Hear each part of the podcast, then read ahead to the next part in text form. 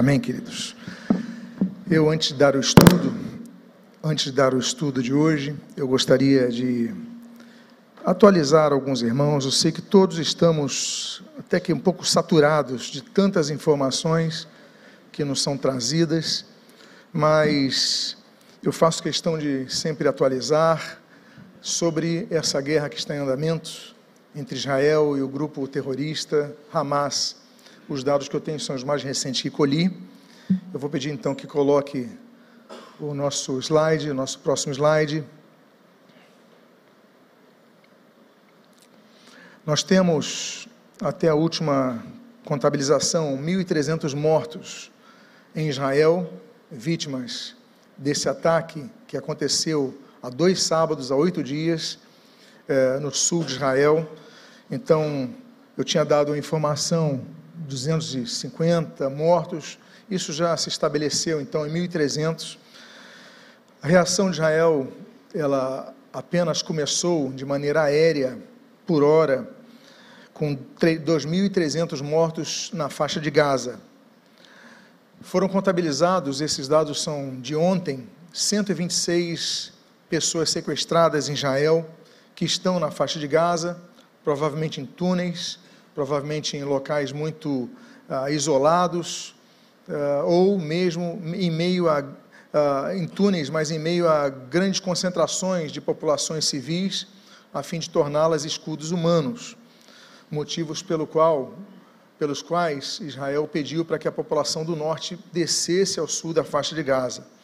Estamos vivendo então a preparação para o ataque terrestre, a qualquer momento isso pode acontecer e lamentamos pelas mortes, não apenas pelas que já foram aqui mencionadas no seu quantitativo, mas pelas que ainda vão acontecer face a tudo isso que estamos vendo e antevendo.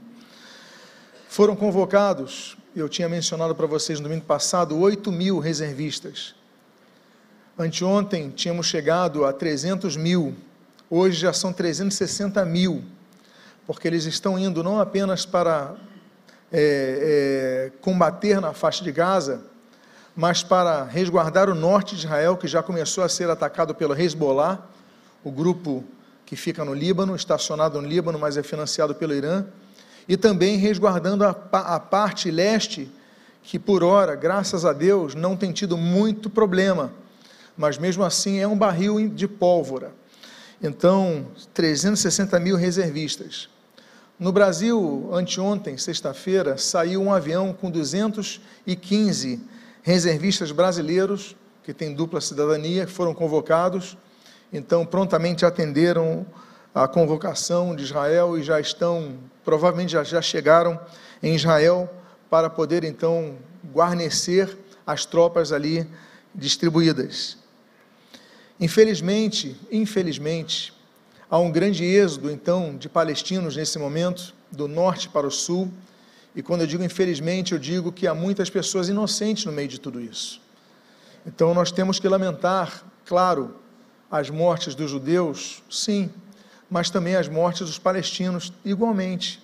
São pessoas, muitos deles não são coniventes com Hamas, aliás, for, moram ali, nasceram ali, cresceram ali, têm a sua vida ali o Hamas veio, sequestrou aquela população, é, mantém com braço de ferro aquela população, como mal comparando, olha, me permitam dizer, mas mal comparando, acontece em algumas comunidades do Rio de Janeiro, com alguns, algumas facções criminosas. Eles chegam, se estabelecem, então, é, nem todos daquela comunidade, a maioria daquela comunidade não concorda com aquilo que está acontecendo, mas Infelizmente, quando há reações, muitos inocentes sucumbem. Então, nós lamentamos por tudo isso que está acontecendo. Eu confesso a vocês que eu tenho me abatido muito na minha alma, no meu coração, em relação a tudo isso.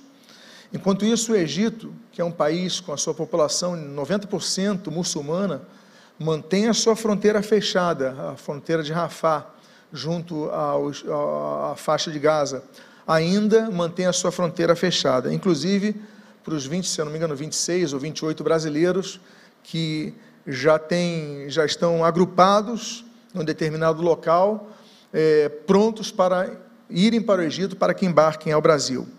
Eu coloquei uma imagem, na próxima foto você pode ver, na próxima sobre o fato de que essa geração ela é, é produto de anos de doutrinação do Hamas na faixa de Gaza.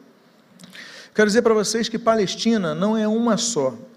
Existem dois locais geograficamente separados que se chamam Palestina: a Cisjordânia, onde atualmente a situação está administrada, e a faixa de Gaza. Na Cisjordânia, quem tem administrado é um partido chamado Fatah, é um partido de orientação secularista, ainda que seja composto de muçulmanos, mas eles têm uma visão é, não religiosa dessa questão.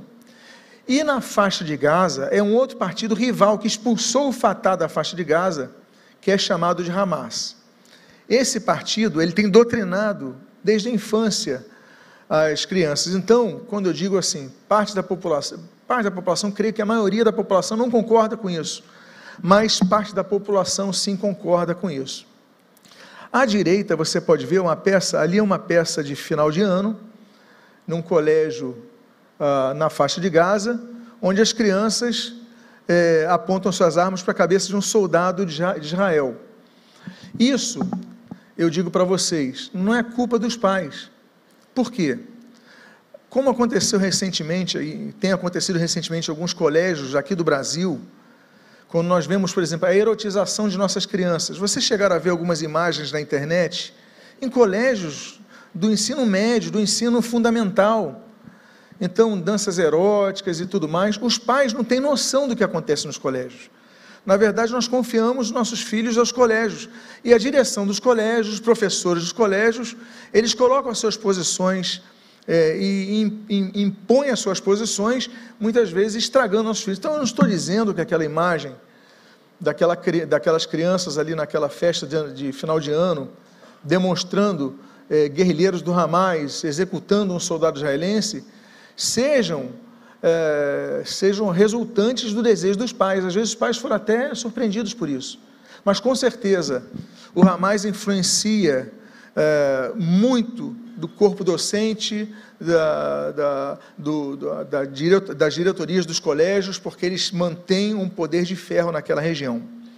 Então, dito isto, gostaria de ir para o próximo slide, por favor. Nós vamos aqui orar. Antes de começar o nosso, nosso estudo, nós vamos dar continuidade ao nosso estudo, que é, muito, uma, numa sincronia, volto a dizer, não programada, tem tratado sobre o surgimento de Israel. Então é muito interessante que tudo esteja acontecendo exatamente nesse momento do nosso estudo. Mas nós vamos orar pela paz em Israel. É nosso dever orar pela paz em Jerusalém, em todo Israel, porque a Bíblia fala sobre todo o desejo que existe para eliminarem o povo de Israel. Então, isso é, está no, no, massificado em todas as faculdades do mundo, em, em, muitos meios, querem terminar, eliminar o povo judeu. Isso ao longo da história tem acontecido, depois vamos tratar sobre isso.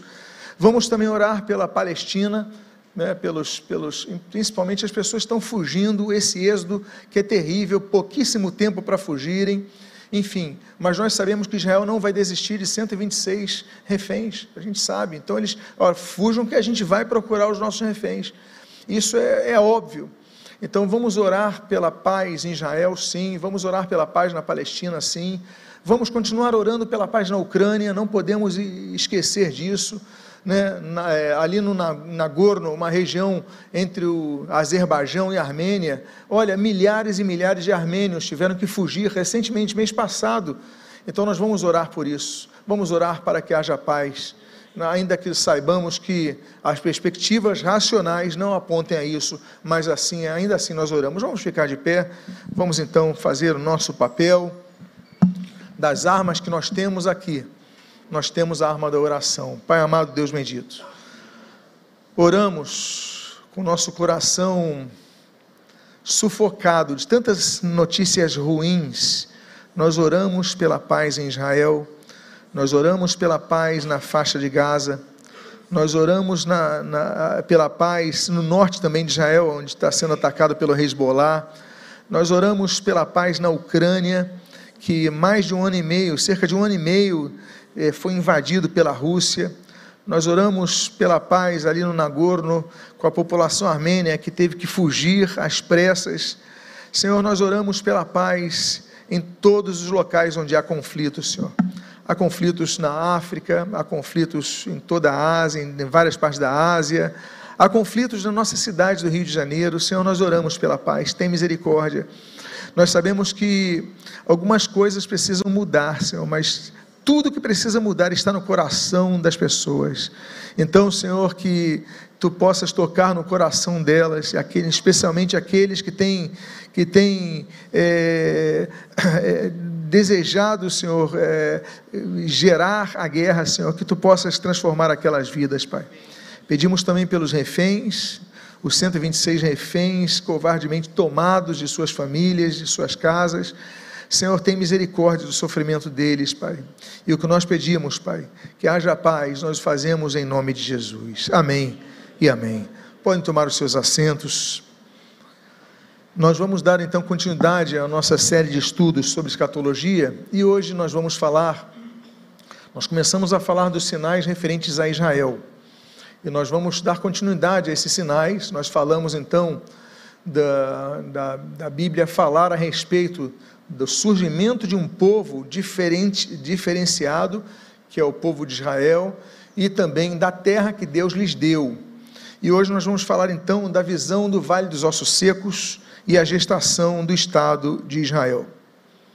O contexto dessa visão é um povo que estava exilado na Babilônia.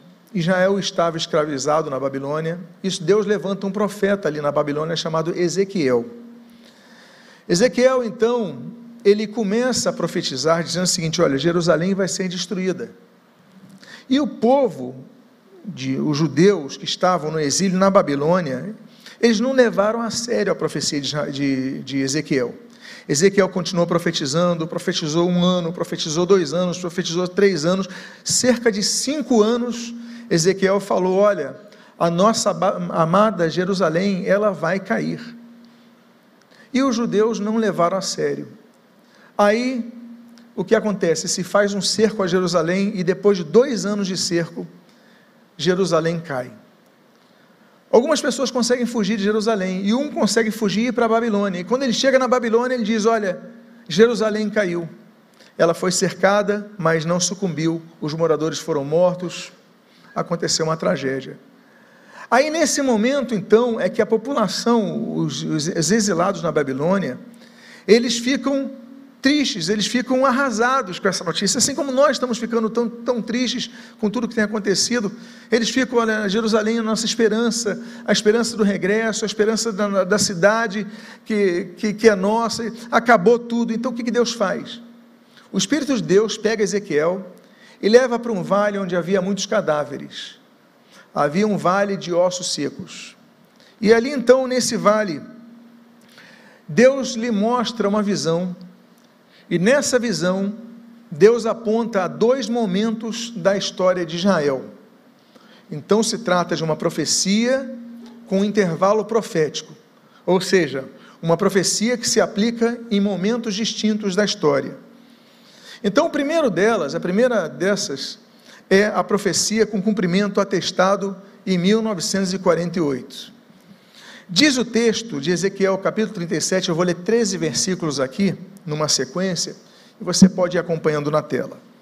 Diz Ezequiel 37, de 1 a 13, de 1 a 3, aliás, de 1 a 13, e vai dizer o seguinte: Vê a minha mão do Senhor, e ele me levou pelo Espírito do Senhor, e me deixou no meio de um vale que estava cheio de ossos. Ele me fez andar ao redor deles, e eu pude ver que eram muito numerosos na, na superfície do vale e estavam sequíssimos. Então me perguntou: Filho do homem, será que estes ossos podem reviver? Respondi: Senhor Deus, tu sabes. Então ele me disse: Profetize para estes ossos e diga-lhes: Ossos secos, ouçam a palavra do Senhor. Olha o que ele diz: profetize aos ossos, ossos secos, ouçam a palavra do Senhor. E assim diz o Senhor Deus a estes ossos: Eis que farei entrar em vocês o espírito, e vocês viverão. Porei tendões sobre vocês, farei crescer carne sobre vocês e os cobrirei de pele.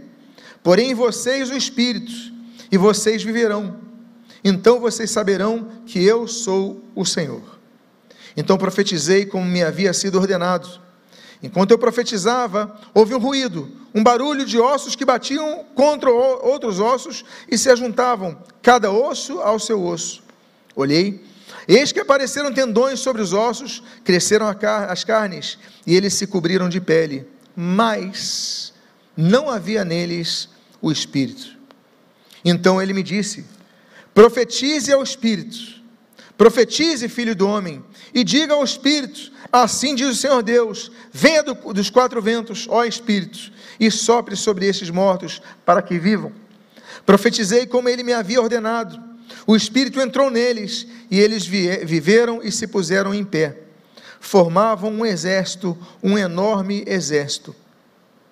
E os últimos versículos dizem: Então ele me disse: Filho do homem, esses ossos são toda a casa de Israel. Eis que dizem: os nossos ossos estão secos, perdemos as nossas esperanças, nossa esperança, fomos exterminados. Portanto, profetize e diga-lhes: Assim diz o Senhor Deus: Eis que abrirei as sepulturas de vocês e os farei sair delas, ó povo meu, e os levarei de volta à terra de Israel. Vocês saberão que eu sou o Senhor quando eu abrir as sepulturas de vocês e os fizer sair delas, ó povo meu. Ao longo da história, inúmeros massacres vieram contra o povo de Israel.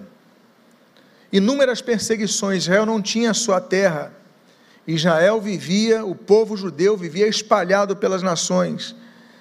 E eles então eram como um grande potencial, um grande povo, um grande exército, mas de pessoas mortas sem vida.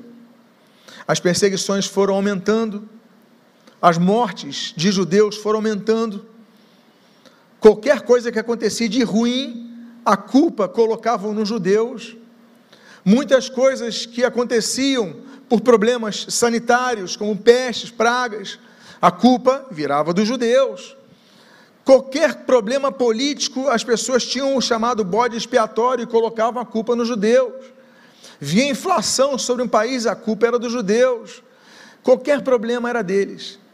Então, meus amados irmãos, depois de tudo isso, nós temos o ápice da maldade humana que se viu na Segunda Guerra Mundial, com a eclosão da Segunda Guerra Mundial, através do Holocausto. Parece que naquele período do Holocausto, as palavras do profeta Ezequiel foram mais claras do que jamais em toda a história de Israel. Diz o versículo número 11, na sua segunda parte: Os nossos ossos estão secos, perdemos a nossa esperança, fomos exterminados. Quando as câmaras de gás começaram a ser acesas, ligadas, quando os fuzilamentos começaram para as populações que já estavam nos guetos, o povo de Israel se lembrava desse versículo: perdemos a esperança, fomos exterminados. Mas Deus ainda assim preservou aquele povo. A Segunda Guerra Mundial ela acaba. Os Estados Unidos entram na guerra, fortalecem aquele, aquele teatro de guerra, aquele local, aquela localidade na Europa, principalmente, além das lutas no Pacífico, por exemplo, temos batalhas no norte da África, mas principalmente no campo da Europa, e ali então acaba aquele, aquela, aquela implacável perseguição aos judeus. E o que acontece? Surge então um sopro de vida sobre aquele povo, quando pouco depois, em 1948, o povo de Israel consegue a sua independência. Esse sopro ele já começara antes da guerra com ondas de imigração. Ondas de imigração pequenas, de pessoas que conseguiam fugir dos pogrões na Rússia, conseguiam na, na, na Rússia soviética, nos, aliás, nos países pré-soviéticos, a Ucrânia perseguiu os judeus, a Polônia perseguiu os judeus, na Bulgária houve perseguição de judeus, na Romênia houve perseguição de judeus, na Rússia, obviamente, houve muita perseguição a judeus. Então, começaram a emigrar para locais que estavam abandonados na terra de Israel. Já vou falar sobre isso. E nós começamos então a ver, nesse sopro do, da volta dos judeus à terra de Israel, da imigração que começa a acontecer principalmente depois da independência em 1948. O versículo seguinte é o que nós lemos. Nós lemos agora, quando eles falaram, olha, perdemos a esperança, estamos exterminados, versículo 11, mas no versículo 12 diz: Eis que abrirei as sepulturas de vocês e os farei sair delas, ó povo meu, e os levarei de volta à terra de onde? De Israel. A profecia, no mesmo contexto que fala que os judeus perderam a esperança, que fala que os judeus falaram, fomos exterminados, um versículo depois, diz que eles voltariam para a terra de Israel, porque Deus lhes abriria as sepulturas. Então, essa primeira parte da profecia do Vale dos Ossos Secos, ela se cumpriu. Nas ondas de migração, principalmente apontando ali a 1948. E existe uma segunda parte dessa profecia, que não vamos tratar hoje, mas eu vou mencioná-la, porque falei da visão do Vale dos Ossos Secos, que vai acontecer só no futuro, no período milênio. O versículo 14 diz assim: Porém em vocês o meu espírito, e vocês viverão eu os estabelecerei na própria terra, e vocês saberão que eu sou o Senhor, e eu farei, e eu falei, e eu cumprirei, diz o Senhor.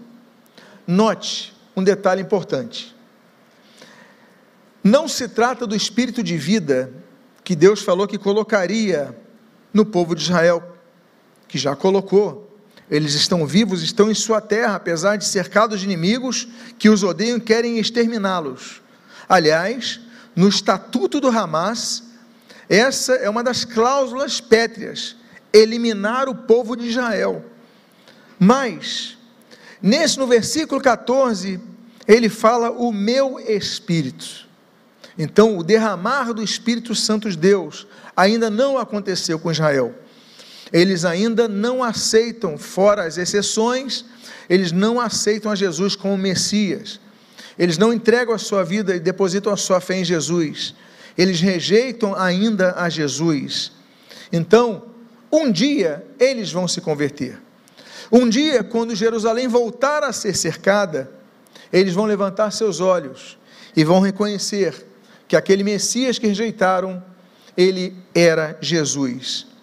O texto de um outro profeta chamado Zacarias, no capítulo 12, versículo 10, no capítulo 13, versículo 1, diz assim: E sobre a casa de Davi e sobre os moradores de Jerusalém derramarei o espírito de graça, da graça e de súplicas.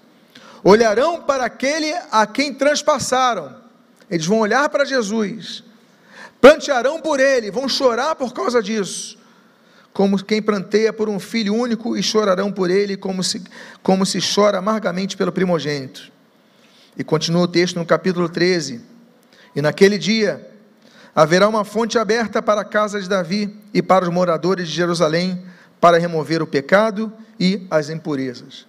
Então, há uma segunda parte da profecia, com intervalo profético, esse, essa visão, e que ela vai se cumprir no futuro. Mas eu quero falar então da primeira parte dessa profecia, sobre o regresso dos judeus à terra que é deles que Deus lhes deu, como nós tratamos na aliança da terra de Israel, vale a pena rever esse estudo que está gravado, que é muito claro, muito claro essa questão, e no estudo do domingo passado, mas quero falar sobre o retorno dos judeus a Israel, por quê? A profecia está se cumprindo nos dias atuais. A Bíblia diz no livro do profeta Ezequiel, um capítulo antes daquela visão que nós lemos, do Vale dos Ossos Secos, no capítulo 36, no versículo 24 diz assim: Eu os tirarei do meio das nações, e os congregarei de todos os países, e os trarei de volta à sua própria terra. Ou seja, a profecia no período que Israel estava cativo, na Babilônia. Ela está sendo cumprida desde de maneira mais metódica, 1842, de maneira mais intensa, 1948 e continua nos dias atuais.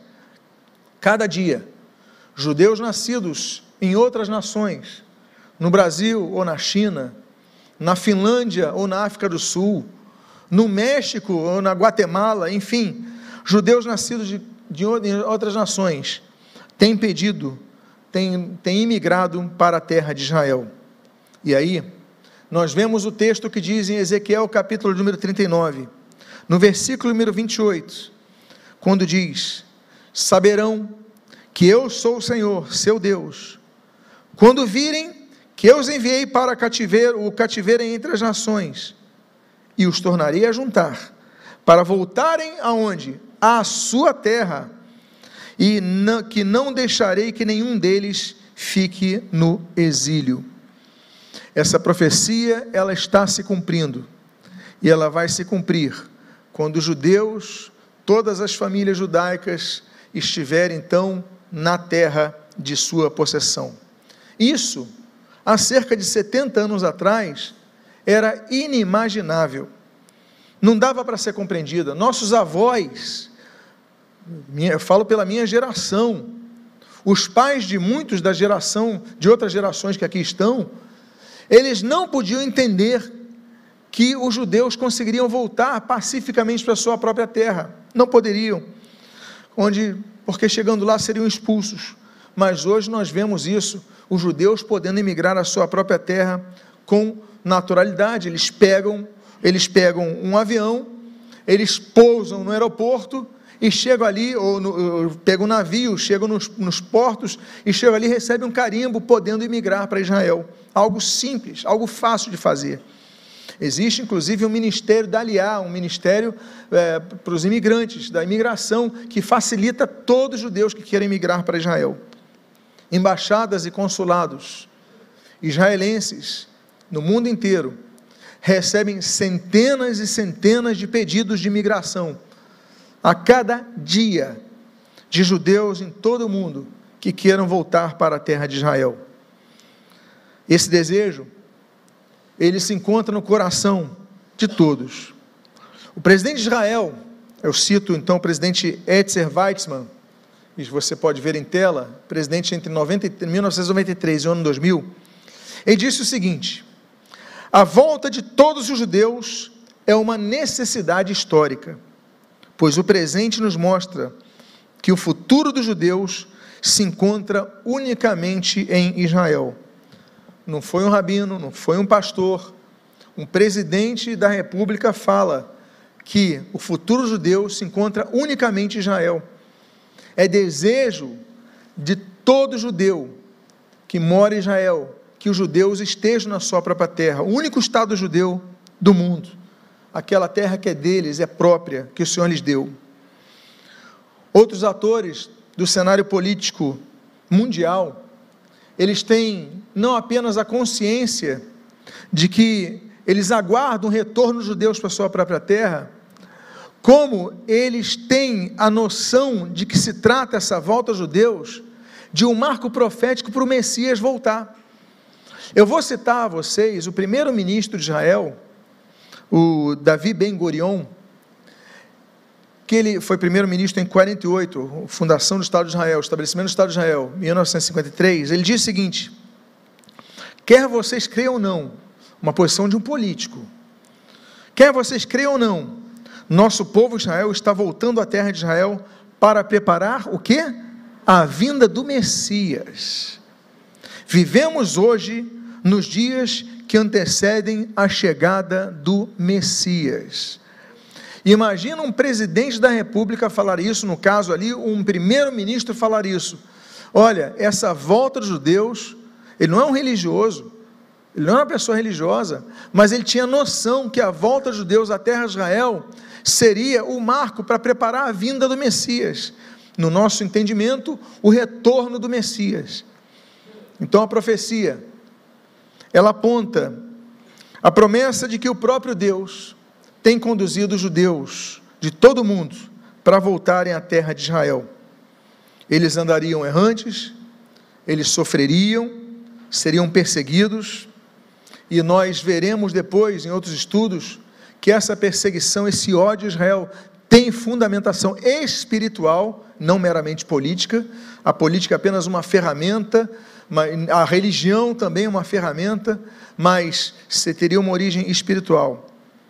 Israel fica exilado de sua terra por quase dois mil anos, 1830 anos, para ser mais preciso.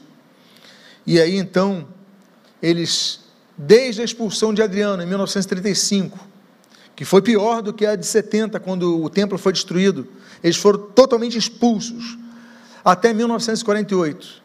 Israel andou errante pelas nações. E o que, que aconteceu com a terra de Israel? Ao contrário do que dizem, ela ficou abandonada, ela ficou sendo relativamente povoada e foi então se tornando aquela terra chamada Síria-Palestina quase um deserto, de tão frouxo que era o cuidado, especialmente, nós devemos entender, durante o período da ocupação turco-otomana. Bom, no texto de Ezequiel, capítulo 36, eu vou pedir que avance então a esse versículo, versículo 24. Eu volto a esse texto, quando diz: Eu os tirarei do meio das nações, eu os congregarei de todos os países e os trarei a, é, de volta à própria terra, à sua própria terra. O que, que nós entendemos disso? O que, que eu quis destacar em negrito nesse versículo? Eu, eu e os, ou seja, eu os que, que nós podemos destacar? Que esse movimento tem sido operado pelo próprio Deus. Deus os tirou do meio das nações. Todo o movimento que nós temos visto, Deus tem tirado ao longo desses anos judeus de suas terras para emigrarem para Israel. Eu os tirarei das nações, eu os congregarei de outros povos, eu, então, como diz o texto, os trarei de volta à sua própria terra. Então, nós não veremos isso nos livros de história. O livro de história vai dizer que Deus os tem tirado de várias nações, mas a Bíblia afirma categoricamente a respeito disso. Deus está trazendo o seu povo de volta à terra de Israel. Agências judaicas de imigração, elas têm, elas têm trabalhado com, com esse sentido, com esse propósito.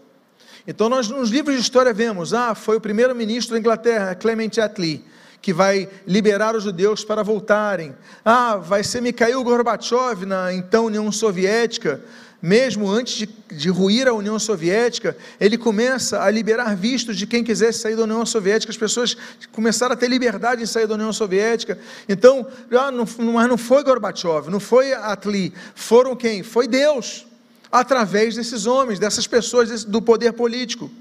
E aí então nós temos o aliá, o retorno, o início do retorno dos judeus para Israel. Essa palavrinha aliá, antes de eu ir para o versículo, em hebraico, aliá significa ascensão, subir. Ou seja, os judeus subirão de volta para a terra de Israel. Esse é o sentido. Porque quando nós lemos na Bíblia, em muitos textos, quando as pessoas iam para Jerusalém, elas subiam para Jerusalém, porque Jerusalém fica alta. Jerusalém fica a uh, 800 metros de altura, então é como se fosse você subisse para Teresópolis, por exemplo. Então as pessoas, estou subindo para Jerusalém, estou subindo para Sião, né? então é, elevo os meus olhos para os montes. Então as pessoas sempre numa posição de, de verticalidade, olhando para Sião, olhando para Jerusalém. Então fica esse termo de ascensão, ou seja, aliar para Israel.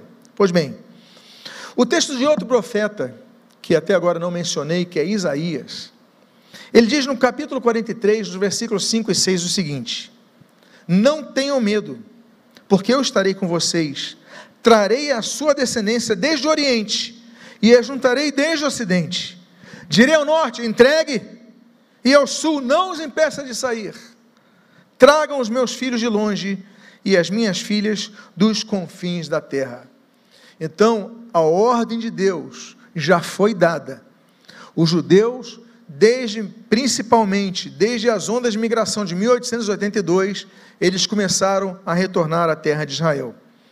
E aí então nós temos essa aliá que eu já expliquei para vocês que significa ascensão, as ondas de migração de massa. Elas vão acontecer de maneira é, incentivada a partir da, da criação do Estado de Israel em 1948 e especificamente em lei, pela lei do retorno de 1950. Eu coloquei um carimbo aqui para vocês, para vocês terem noção de um carimbo. Esse carimbo é de, do ano 2000. Ele é antigo. Mas, para vocês verem como as pessoas chegavam numa fronteira de Israel, recebiam um carimbo, e nesse carimbo já dizia o seguinte: olha, a cidadania já, tem, já, tá, é, já está automaticamente garantida a essa pessoa. Ela não precisa, ela quando faz o seu pedido de imigração, já está tudo apontado, então já recebe o carimbo apontando para a cidadania automática pela lei do retorno a Israel. Então, tais ondas, elas começam principalmente em 1982, 1882, quando os judeus vão saindo principalmente dos pogrões soviéticos e vão estabelecendo colônias agrícolas, comunitárias, que eles chamam de kibbutz e é um outro nome que você deve ter ouvido bastante nesses dias. Os kibbutzim, que é o plural de kibbutz, eles começaram a surgir em locais isolados de Israel, para eles fazerem colônias agrícolas. Inclusive, essa matança, 1.300 judeus, ela aconteceu em quase toda a sua totalidade em kibbutzim. Ou seja, nessas colônias agrícolas, 1.300 foram mortos. Por quê? Porque eram judeus. Qual era o crime que cometeram? Os judeus. Quando nós olhamos isso, nós nos lembramos das leis segregacionistas nos Estados Unidos, em outros países, racistas, que as pessoas eram mortas por que motivo? Por causa de sua cor. Dr. Martin Luther King, no seu discurso em Washington, ele falou: Olha, eu sonho com um dia, naquele, aquela mensagem dele, a Have a Dream, é, eu sonho com um dia que os meus filhos possam ser julgados pelos seus atos e não pela cor da sua, da sua pele. Ou seja, a mesma coisa que acontecia nas perseguições racistas que matavam pessoas pela cor de suas peles, tem acontecido e aconteceu na semana passada, há oito dias atrás. Bom, essas ondas então elas começam porque Israel estava abandonado, e aí então os turco-otomanos que dominavam Israel, eles estavam preocupados com outras guerras de independência, porque eles ocupavam outras terras. Guerra de independência na Bulgária, na Bósnia e Herzegovina, no Egito, no próprio Egito, vizinho de Israel, na Tunísia. Então eles falaram: ah, então deixa o pessoal emigrar ilegalmente, deixa o pessoal indo, eu não estou preocupado com isso, estou preocupado em manter os meus territórios. E aí então, a partir disso, houve seis grandes, eles chamam de aliotes, que é plural de aliar, seis grandes aliotes antes da independência de Israel. Vamos falar sobre elas. A primeira aliá acontece entre 1882 e 1903. E elas acontecem por causa das perseguições antissemitas e as dificuldades econômicas são consequentes das perseguições dos judeus, principalmente, e aí eu mostro o mapa para vocês, no Império Russo. Você vê esse mapa que pega, abrange o Império Russo, a Europa Oriental, e ali na Península Arábica, ao sul da Península Arábica, o Iêmen. Então, nesse período de 1872 a 1903, e, e, em vermelho ali, aquele, aquele círculo vermelho é Israel.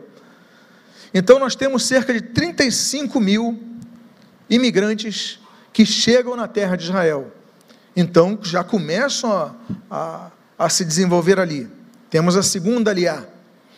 A segunda aliá, ela acontece entre 1904 em 1914. Estamos então no, no meio de operações relacionadas à Primeira Guerra Mundial, ao que antecede a Primeira Guerra Mundial. E ele abrange, pode colocar o mapa, por favor, ele abrange principalmente o Império Russo, a Romênia e a Bulgária. Nós temos aí então mais 40 mil judeus desses países que migram para a terra de Israel. Temos a terceira aliá, que acontece então no final da Primeira Guerra Mundial, já em 1919 até 1923, com motivos. Revolução Russa, o principal delas, em 1917. O antissemitismo, vale lembrar que 100 mil judeus foram mortos em consequências das perseguições que acontecem no contexto da Revolução Russa. A Declaração Balfour, de 1917, também. A imigração nos Estados Unidos foi restrita, porque os Estados Unidos colocou uma lei restringindo a imigração da Europa Oriental. Eles não queriam comunistas no país. Então, os judeus não tinham para onde fugir. Vamos para onde? Vamos para Israel, onde já há colônias. Então, você pode ver no terceiro mapa a União Soviética, com 45% dos judeus que migram nesse período, a Polônia, com 31%, e aí nós temos o restante da Europa Oriental, com 24%, na terceira grande onda de migração judeus. Você está contabilizando mais ou menos? Então, 35 mil numa, 40 mil noutra, 40 mil noutra. Agora nós temos a quarta aliá. Ela acontece entre 1924 e 1929. E os principais motivos: o antissemitismo, que vai se tornar crescente muito fortemente na Europa entre as duas grandes guerras. A culpa vai cair sobre quem? Sobre os judeus. Então, meus amados, restrição de imigrantes, nova lei é feita nos Estados Unidos. E aí então, em 1927, surge uma agência chamada Agência Judaica para a Palestina. A quarta aliá também pode ser vista no mapa que segue. E aí, se numa imigração nós temos 35, noutra 40, noutra 40, nessa então se duplica a média. 82 mil pessoas no entreguerras, elas conseguem imigrar para Israel, principalmente da União Soviética, Lituânia, Polônia, Romênia, assim também como no Iraque e novamente no Iêmen. Temos uma quinta aliá. Essa quinta aliá acontece no período mais tenebroso da história, que é no período do erguimento do nazismo. Entre 1930 e 1939, ou seja, até o final da uh, o início da Segunda Guerra Mundial, nós temos leis que vão sendo levantadas, depois vamos estudar sobre elas, perseguindo os judeus, cada vez mais intensamente. Os que conseguem fugir vão para Israel. Então, essas leis elas fazem com que nós possamos ver no próximo mapa como o volume aumenta. Agora já são, apenas nesse período histórico, 250 mil judeus que fogem principalmente da Alemanha nazista, da Polônia, da Áustria, do Anschluss e da Tchecoslováquia. Eles fogem então para Israel. 250 mil judeus. Aí nós temos então o período de 1934 a 1948, uma nova onda de migração, 1939 a 1948. E nós temos uma nova onda de migração que junta a fuga ao nazismo e o final da Segunda Guerra. Os judeus perderam tudo, a começar a seus próprios parentes.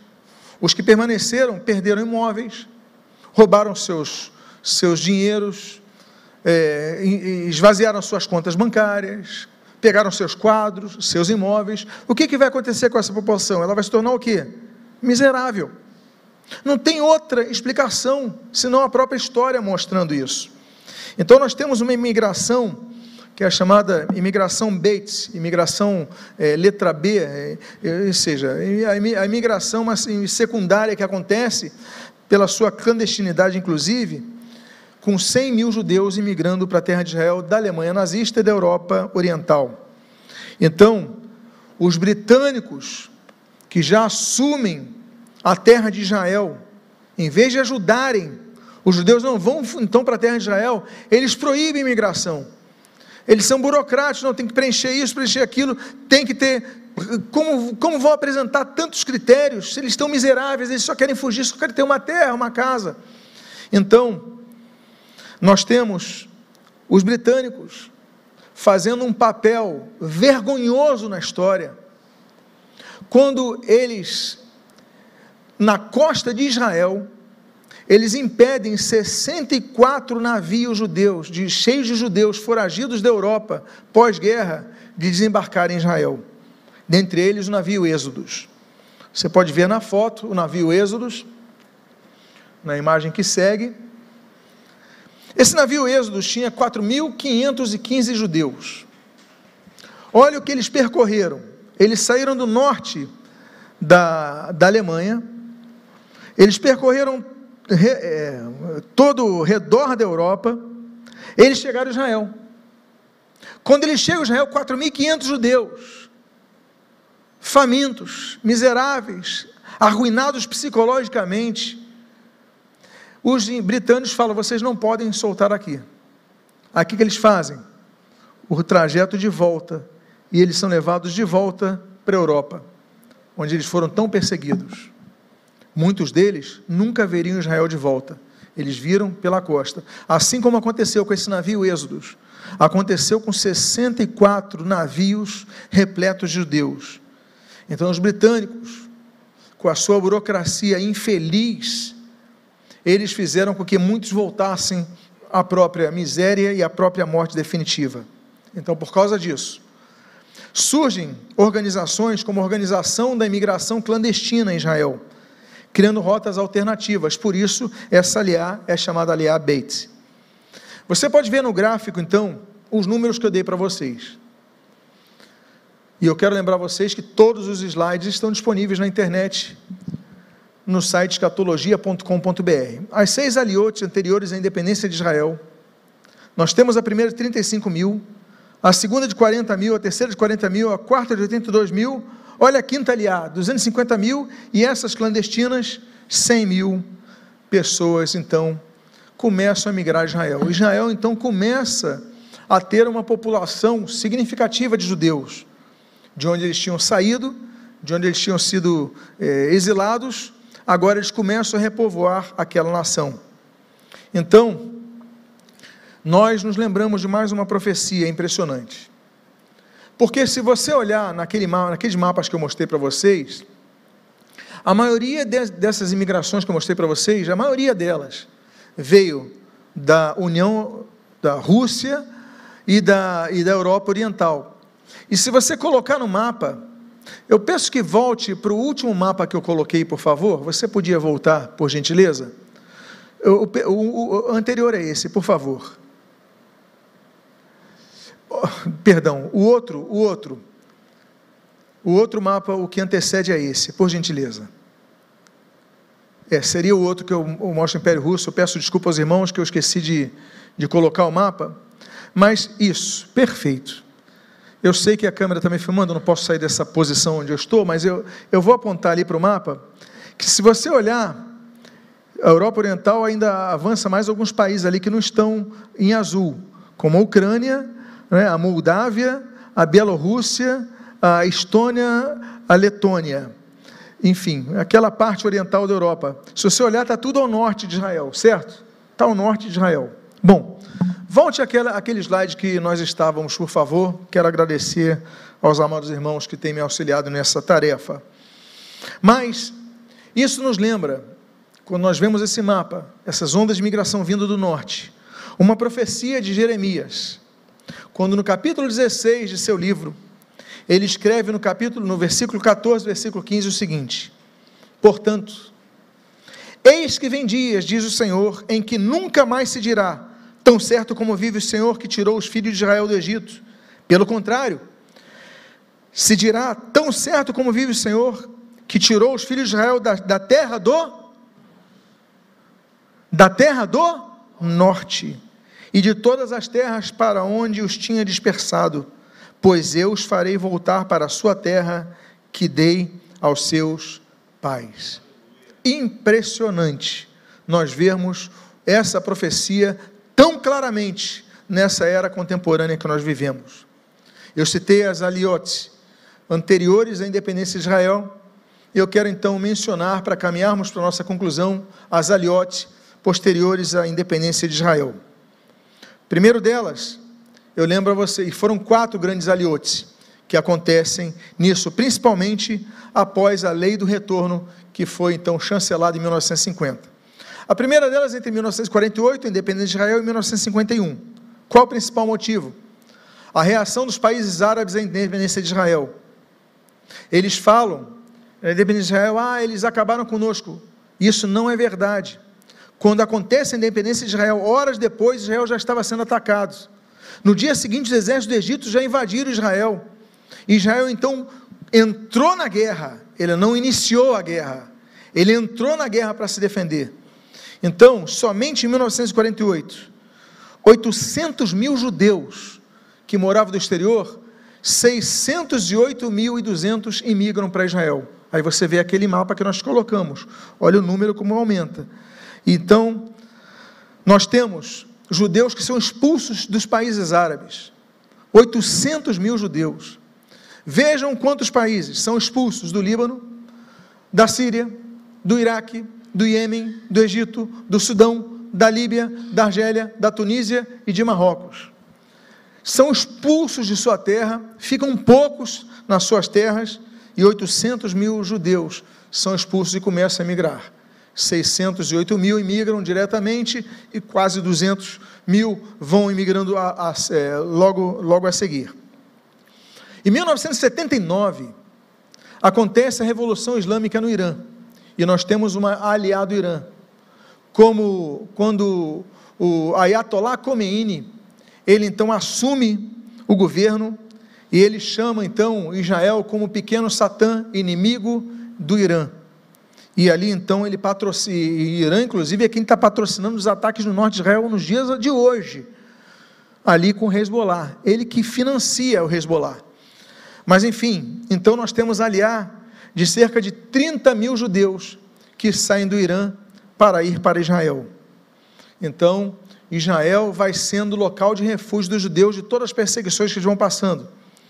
Depois nós temos uma aliar, a primeira aliada da Rússia, no caso soviética, pós-independência de Israel, que acontece entre 1969 e 1973.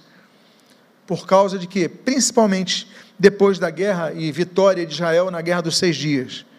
Então, começa a reaflorescer as perseguições aos judeus na União, na Rússia, na União Soviética, perdão, e aí então eles começam a ter vistos saídas negados. Eu coloquei só uma imagenzinha aqui de uma de um avião que tinha 16 refusenik.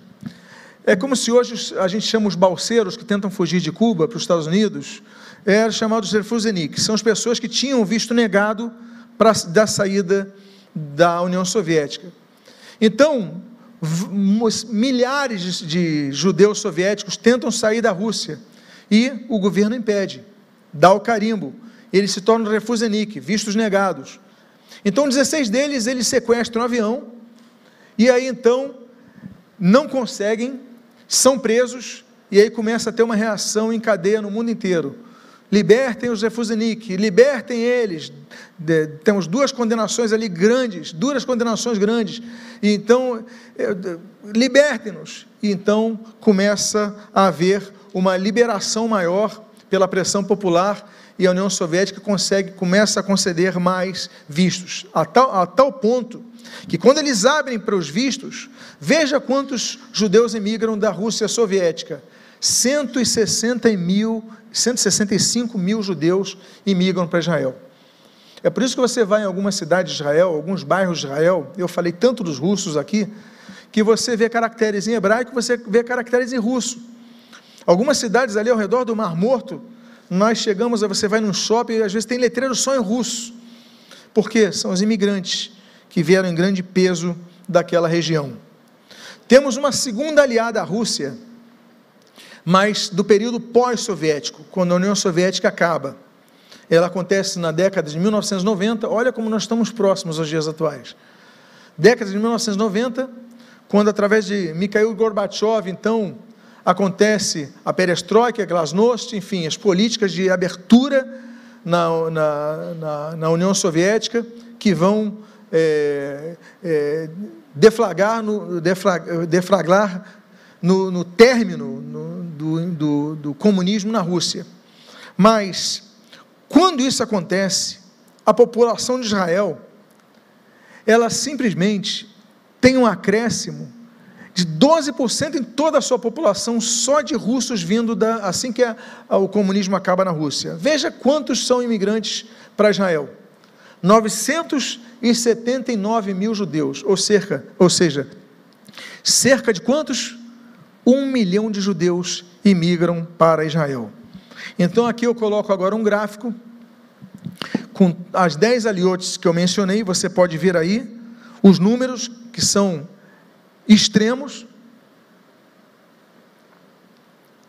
de todas estas ondas de migração de Israel às suas terras. Só fazendo um adendozinho sobre os dias de hoje. Israel, da última vez que invadiu a faixa de Gaza, foi para libertar soldados que tinham sido sequestrados, inclusive conseguiu libertar um em troca de mil prisioneiros palestinos que estavam em Israel.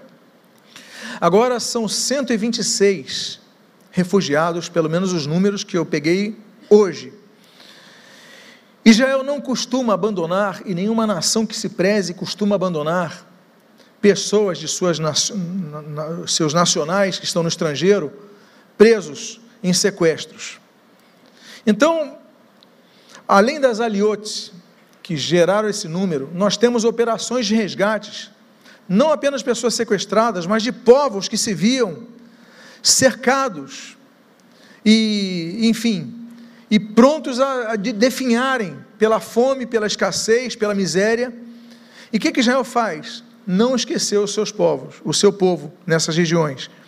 Então, depois que ele se torna uma nação soberana em 1948, ele começa a elaborar operações de resgates de judeus que viviam em situações de risco no mundo inteiro, com seus aviões, cruzando as, as nações para resgatar os seus povos. Cumprindo-se então uma visão do profeta Isaías, que não sabia o que era avião.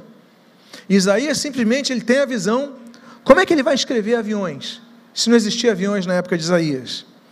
Então, nós vemos essa profecia mostrada no livro de Isaías, no capítulo 60, no versículo 6 a 8, que diz: Todos virão de Sabá, trarão ouro e incenso e publicarão os louvores do Senhor. Todas as ovelhas de Quedar se reunirão junto de você, os carneiros de Nebaiote a servirão, serão aceitos ao serem oferecidos sobre meu altar, e eu tornarei mais glorioso o templo da minha glória. Quem são esses? Quem são estes que vêm voando como, como nuvens e como pombas voltando ao pombal? Quem são esses? Estão vindo pelas nuvens. Isaías estava vendo, mas como é que ele vai escrever avião? Eu sei que eles estão vindo pelas nuvens, estão voando como pombas vindo para o pombal, ou seja, para um local onde há outros aviões. Então é impressionante que essas operações de resgate, elas já foram profetizadas por Isaías cerca de 700 anos antes de Jesus Cristo se manifestar neste mundo. Foram várias operações. Eu vou citar apenas as mais conhecidas.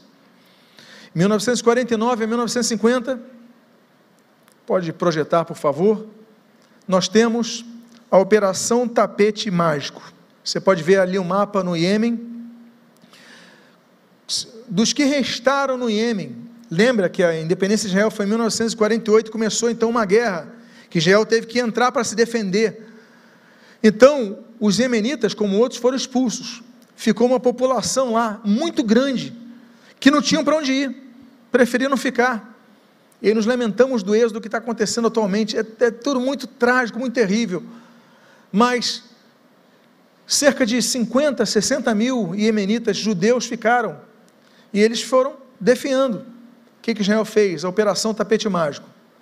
Durante dois anos, aviões israelenses, estadunidenses e britânicos, eles começaram a fazer voos e eles trouxeram do Iêmen, resgatados para Israel, 54 mil judeus iemenitas.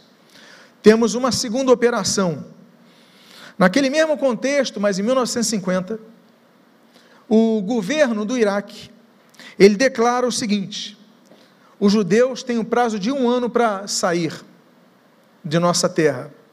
Então, o exército Israel começa a fazer voos diários para resgatar uma população que era imensa. Nós falamos de Ezequiel na Babilônia, o Iraque, antiga Babilônia, estava ali. Muitos judeus. Então, Israel resgata 130 mil judeus que estavam na Babilônia, ou seja, atualmente no Iraque, principalmente no Iraque, na operação chamada Esdras e Neemias. Temos uma terceira grande operação. Acontece em 1959 até 1965, que é chamada Operação Iaquim, Jaquim, que acontece para resgatar os judeus, porque o governo começou a se voltar contra os judeus de maneira intensa, que eram muito numerosos naquela região. Vale lembrar que, se você olhar esse mapa, ao o Marrocos está em azul. Ao norte do Marrocos está Portugal e Espanha. Então, houve as perseguições católicas dos reis católicos da Espanha, que falaram: olha, vocês saem, se convertem ou morrem.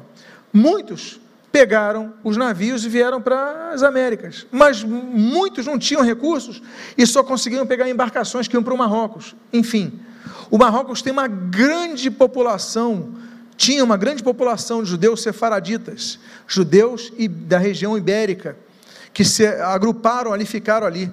Então Israel resgata nesses anos, 260 mil judeus marroquinos. É uma das maiores colônias que existem lá, claro que depois dos russos é, e dos europeus do Oriente da Europa, da, na, em Israel. Em 1976, nós temos uma grande operação, que é a Operação Entebbe. Um avião saía de Tel Aviv com destino a Paris. Ele vai, ele vai parar em Atenas para fazer troca de embarcação, descerem alguns, alguns uh, passageiros e subirem outros. E assim que sai, pouco tempo depois, minutos depois que sai de Atenas com destino a Paris, aquele avião ele, da Air France é sequestrado. São quatro terroristas. E eles então, em nome do Exército da Libertação da Palestina, sequestram aquele avião e o conduzem para Uganda. Em Uganda, eles recebem apoio do governo. O exército, então, da guarita aqueles, aqueles, aqueles sequestradores, que não, eram quatro no avião. Depois disso, havia dezenas e dezenas de soldados de Uganda, debaixo do governo de Idi Amin Dada, que ele então faz o seguinte: eles ficam aqui para trocar por prisioneiros palestinos.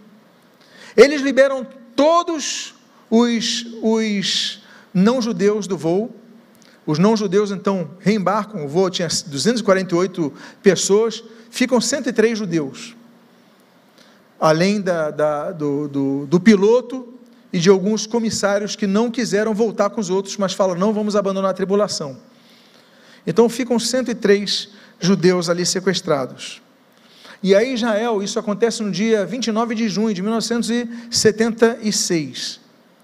Israel tem pouco tempo para ver como é que nós vamos negociar com terroristas, não podemos negociar com os terroristas. Eles elaboram um plano. Eles mandam um avião, aviões, na madrugada, invadirem, cruzarem toda a África, você vê onde está Israel, no ponto vermelho, eles vão cruzar o Egito, vão cruzar o Sudão, vão chegar no Uganda, sem serem notados pelos radares desses países, de tão baixo que o voo vinha. Madrugada, as pessoas dormindo, ninguém notando, e eles têm um plano muito impressionante. Eles mandam num dos aviões essa Mercedes, que era igual à Mercedes presidencial do presidente da Uganda. Eles pegam um, eles pegam um, um sósia do presidente de Uganda, um soldado que era parecido com o presidente de Uganda, e colocam no banco de trás. E eles colocam passageiros parecidos com cidadãos, parecidos com cidadãos ugandenses que dominavam o inglês e treinaram durante um dia o sotaque para poderem passar para o aeroporto. Eles chegam, soltam do avião, essa é a foto original, né? tem outros soldados ali descendo. Eles chegam, eles entram no aeroporto, e quando eles entram no aeroporto, tem duas Land Rover com outros soldados também.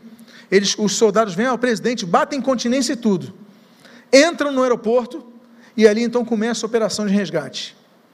Dois dois dos sequestrados são mortos. Um lá e um no hospital pouco tempo depois. E os terroristas todos são mortos, além de soldados ugandenses. É uma operação de resgate magnífica que levou mais de 100, 101 judeus que foram sequestrados de volta à sua nação. Já chegamos em 1984. E nós temos uma outra operação ah, só um detalhe sobre aquela operação chamada Entebbe, por causa do nome do aeroporto Entebbe. Pode voltar um slide, por favor. apenas um soldado Israel, da, dos comandos de Israel morreu. O nome dele? Jonathan Netanyahu. Qual é o nome do primeiro-ministro de Israel hoje? Você já sabe agora o nome dele. Qual é o nome dele? Benjamin, o que? Netanyahu. Era irmão dele. O único israelense foi comandante da operação, Jonathan Netanyahu, tanto é que o nome da operação depois mudou postumamente para Operação Jonathan, em homenagem a Jonathan Netanyahu. Bom, voltemos então agora a 1984. Muito recentemente, o Sudão começa então a trabalhar com força contra a população judaica local. Ela está faminta, morrendo de fome. Não sei quantos lembram daqueles programas do USA for Africa, de, de programas contra a fome na África e tudo mais. Atingia principalmente as populações judias, porque os alimentos chegavam para outros, mas não, para os judeus não, eles que morram de fome. E aí então temos uma operação chamada Operação Moisés, que resgata 8 mil sudaneses, judeus sudaneses, de volta para Israel. E a última operação que eu gostaria de citar acontece em 1991, na Etiópia. A Etiópia ainda vive um período de muita fome. E os judeus etíopes, mesma coisa que aconteceu com o Sudão. Só que o que, que fez, o que estava acontecendo na Etiópia? O governo estava sendo ameaçado. O que, que então os governantes fizeram? Eles contatam Israel e falam o seguinte: olha, nós vamos permitir vocês buscarem os judeus aqui dessa nação, se vocês nos derem 33 milhões de dólares e nos derem visto de exilados nos Estados Unidos, para nós morarmos com nossas famílias. Israel e os Estados Unidos negociam, acertam esse valor e foram comprados por 33 milhões de dólares. O governo do país vende seus cidadãos, seus cidadãos já estavam morrendo de fome 14.800 judeus que vieram da Etiópia e hoje habitam em Israel. O repovoamento de Israel então vai ser crescente. A Bíblia diz, no livro de Isaías, capítulo 56, versículo 8: Assim diz o Senhor Deus, que congrega os dispersos de Israel, ainda congregarei outros aos que já se acham reunidos. Então essa profecia vai se cumprindo além das imigrações oficiais, espontâneas. Então nós temos a vinda de várias outras outros aliados que continuam hoje. Eu coloco aqui, por exemplo, aliar recorde na França, que acontece em 2015, agora recentemente. Ou seja, uma onda de 7.900 franceses em 2015, agora. Nós temos no caso do Brasil, o Brasil tem crescido, os dados que eu consegui pegar são de 2016, eu peço desculpa aos irmãos, mas pela tendência do gráfico você pode notar os brasileiros que têm migrado para Israel. Em 2011 foram 191 brasileiros imigrando para Israel. Em 2014 foram 308. Em 2015, 497. Em 2016, 760. Ou seja, a proporção dos brasileiros naquele ano já era, pelo próximo gráfico que você pode ver, de 4% de todos os imigrantes de 2016. Volto a colocar a tela ali, que os russos e os ucranianos, assim como os franceses que eu citei, são a maioria dos que migram para Israel. A previsão para 2021 de imigração é que Israel tenha recebido, e esse dado que eu consegui no Jerusalém Post, é de 17 de junho de 2020. É o último dado que eu consegui de, um, de uma fonte é, bem estabelecida. Ela previa para 2021 50, 50 mil novos imigrantes para Israel. Então, os judeus têm crescido grandiosamente. Você pode ver no próximo gráfico, pode avançar, por favor, esse gráfico. No ano 1800, os judeus eram 6.700 na terra de Israel e eles representavam menos de 2%, menos de 2%, 1,8%. Em 1915, já eram 13%.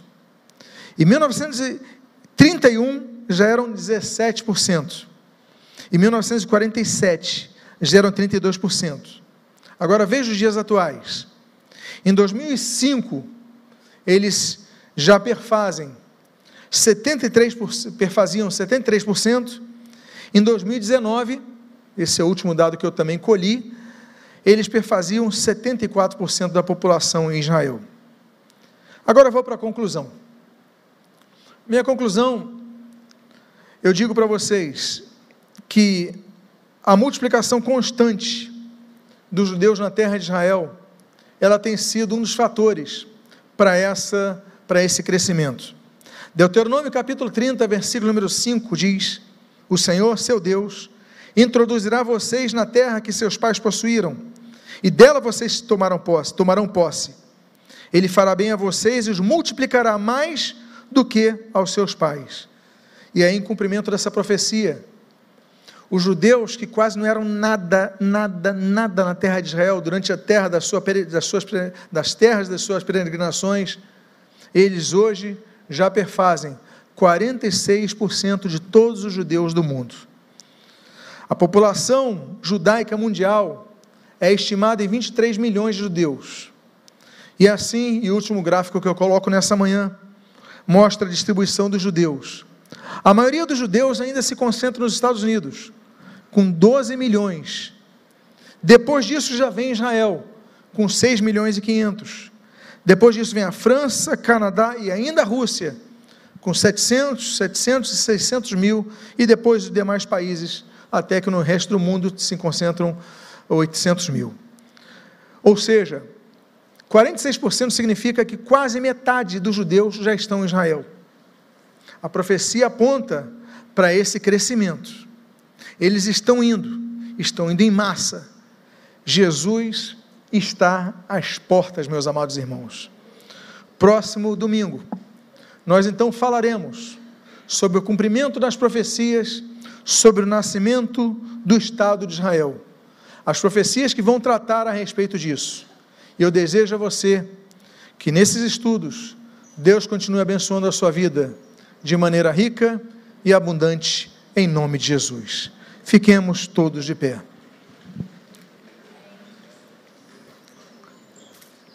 Vamos encerrar com uma palavra de oração. Pai amado, Deus bendito.